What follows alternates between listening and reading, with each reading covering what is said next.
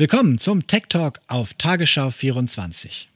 Bei uns gibt es jetzt die wichtigsten Tech-Themen der Woche in 10 Minuten. Wir fangen an mit Facebook. Das hat sich jetzt ein Aufsichtsgremium zugelegt.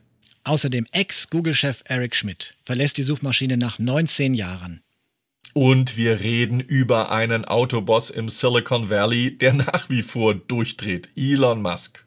An Corona kommen wir wieder nicht vorbei. Die meisten Silicon Valley-Unternehmen wollen ihre Mitarbeiter bis Ende des Jahres im Homeoffice lassen. Und wir fragen, ist die Corona-Pandemie eventuell der Durchbruch für die günstigen Chromebooks? Wir legen aber los mit Facebook und dem neuen Aufsichtsgremium. Das hatte Facebook-Chef Mark Zuckerberg schon 2018 angekündigt als Reaktion auf Kritik an Facebook. Kritik, die lautete Desinformation, Einfluss auf Wahlen, beispielsweise die US-Wahl. Cambridge Analytica war ein solches Stichwort und grundsätzlich musste sich Facebook mit dem Vorwurf auseinandersetzen, ihr nehmt eure Gewinne, eure Zahlen sehr viel wichtiger als Sorgfalt bei den Inhalten. Und deshalb hat Facebook in den vergangenen Monaten vor allem in Content-Moderatoren investiert, hat tausende neue Mitarbeiterinnen und Mitarbeiter angestellt, die das Netzwerk 24 Stunden am Tag nach diesen Fake News, nach Hassbotschaften durchsuchen. Was aber bislang gefehlt hat, das war so ein Aufsichtsgremium, das auch mal Facebook-Chef Mark Zuckerberg auf die Finger klopfen kann. Denn auch diese Content-Moderatoren waren ja Angestellte, weisungsgebunden, keine unabhängigen Entscheidungen. Genau die waren aber ja eingefordert worden. Wie unabhängig kann dieses Aufsichtsgremium jetzt agieren? Frage 1, Finanzierung. Immerhin, Facebook hat 120 Millionen Euro umgerechnet an eine unabhängige Stiftung überwiesen und aus der soll die Arbeit des Aufsichtsgremiums sechs Jahre lang finanziert werden. Also eine unabhängige Finanzierung ist sichergestellt. Das Board kann von sich aus auch tätig werden und über Postings entscheiden und natürlich auch von Nutzern eingeschaltet werden. Die Entscheidungen sind aber rechtlich nicht bindend. Wenn das Board aber zum Beispiel der Meinung ist, dass ein von Facebook gesperrter Post doch veröffentlicht werden sollte, dann kann es Facebook überstimmen. Dann muss dieser Post veröffentlicht werden. Wer sitzt drin im Board? Insgesamt sollen es 40 Leute mal sein. 20 hat Facebook schon ernannt. Auch das hat so ein bisschen Geschmäckle, wenn man über Unabhängigkeit nachdenkt. Da sind aber illustre Namen darunter, beispielsweise Alan Rusbridger, der frühere Chefredakteur des Guardian, der nicht dafür bekannt ist, dass er sich das Maul verbieten lässt. Außerdem Helle Thorning-Schmidt, die frühere dänische Premierministerin. Die große Frage ist, wie sinnvoll ist dieses Gremium? Hat es wirklich die Funktion, ähm, wie Facebook es sich äh, erhofft oder zumindest nach außen den Anschein geben soll? Ich meine, hm, bin da sehr skeptisch. Das hat für mich eher eine Feigenblattfunktion. Wie siehst du das, Björn? Es ist ja auch ganz praktisch für Mark Zuckerberg. Bisher musste er sich selber mit den Vorwürfen auseinandersetzen, wenn es um Hasspostings, um Einfluss auf Wahlen ging. Jetzt kann er immer sagen, naja, wir haben doch da dieses Gremium, die kümmern sich doch.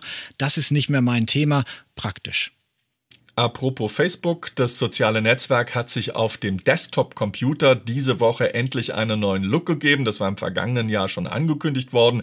Jetzt wird auf dem Desktop-Computer das neue Design weltweit ausgerollt. Das alte sah auch ganz schön angestaubt aus.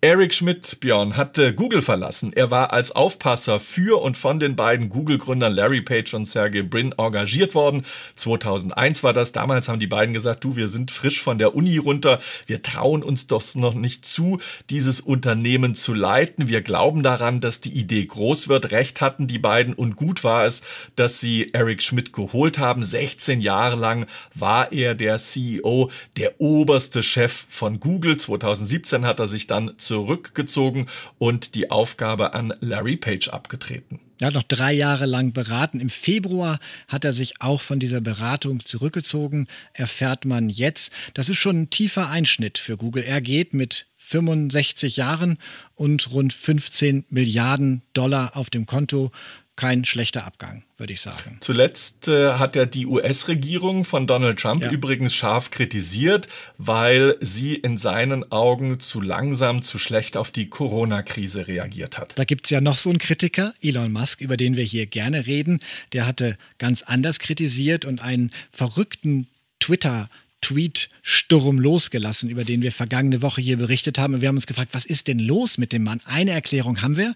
In der vergangenen Woche ist sein Sohn geboren worden, zusammen mit der Sängerin Grimes. Und diesem Kind haben sie einen sehr seltsamen Namen gegeben. Ich muss den ablesen. X Ash A12. X steht für das große Unbekannte. Ash steht für künstliche Intelligenz und A12 steht für Archangel 12, ein Spionageflugzeug, das die beiden besonders gerne gemocht haben. Hat sich denn die Börsenaufsicht bei ihm gemeldet mittlerweile, Markus? Offenbar noch nicht, aber da droht ihm wirklich Ärger, denn vergangene Woche hat er getwittert, dass er glaubt, die Tesla-Aktie, die sei zu hoch bewertet. Was ist passiert? Die Börse folgt natürlich ganz brav dem, was Elon Musk sagt und die Tesla-Aktie ist deshalb etwas gesunken. Also man kann ähm, davon ausgehen, dass die Börsenaufsicht in New York das überhaupt nicht witzig findet und ihn jetzt eventuell das zweite Mal abmahnt. Im schlimmsten Falle könnte er sogar von seinen Aufgaben als CEO, als Vorstandschef von Tesla entbunden werden, wenn es ganz dumm läuft. Aber solange er Chef ist, wütet er weiter. Er war ja stinkig, dass er seine Tesla-Produktion in Fremont in Kalifornien nicht wieder hochfahren durfte wegen Corona. Und dann hat Kalifornien entschieden, ihr dürft langsam wieder loslegen, liebe Unternehmen, aber eure Countys entscheiden. Und der County, in dem das Werk von Elon Musk liegt, hat den Kopf geschüttelt.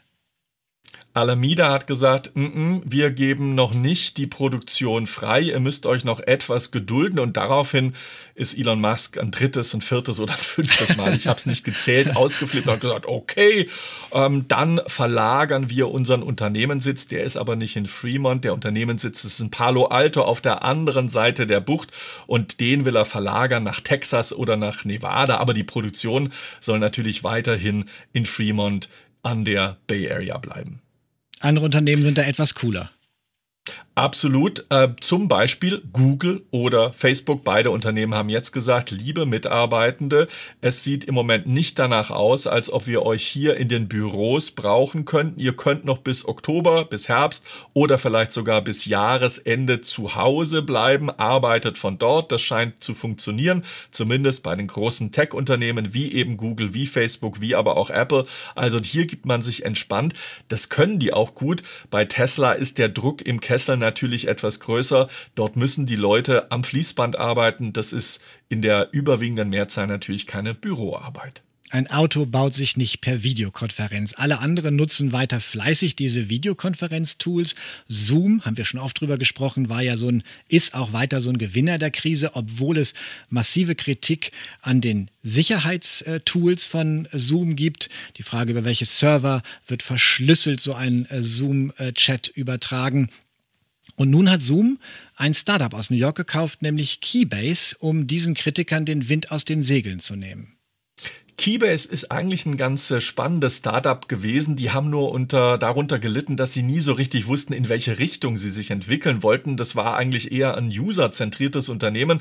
Dort konnte man beispielsweise seine Verschlüsselungskeys hinterlegen. Andere Nutzer konnten einen finden und dann verschlüsselt Nachrichten schicken. Jetzt will Zoom eben die Dienste von Keybase übernehmen und äh, Keybase soll dafür sorgen, dass jetzt End-zu-End-Verschlüsselung in die Videochat-Software eingebaut aufgebaut wird. Diese End-zu-End-Verschlüsselung, diese höchste Sicherheitsstufe, die soll es aber zunächst wohl nur für zahlende Kunden geben. Zoom tut also was für sein Image. Wir hatten ja darüber berichtet, dass im Umfeld von Zoom auch viele Startups tätig werden, Fireflies, mit denen man Höhepunkte aus solchen Videokonferenzen auch anderen zugänglich machen kann. Letzte Woche unser Thema. Daraufhin hat sich ein Startup aus Aachen bei uns gemeldet, im Umfeld der Rheinisch-Westfälischen Technischen Hochschule entstanden, mit einem sehr seltsamen Namen TLDV, Too Long Didn't View. Die bieten was ganz Ähnliches an, sind seit ein paar Monaten am Start, haben auch Venture Capital bekommen. Äh, sicherlich in in diesen Zeiten äh, ein gutes Thema, auf das äh, die Jungs aus Aachen setzen.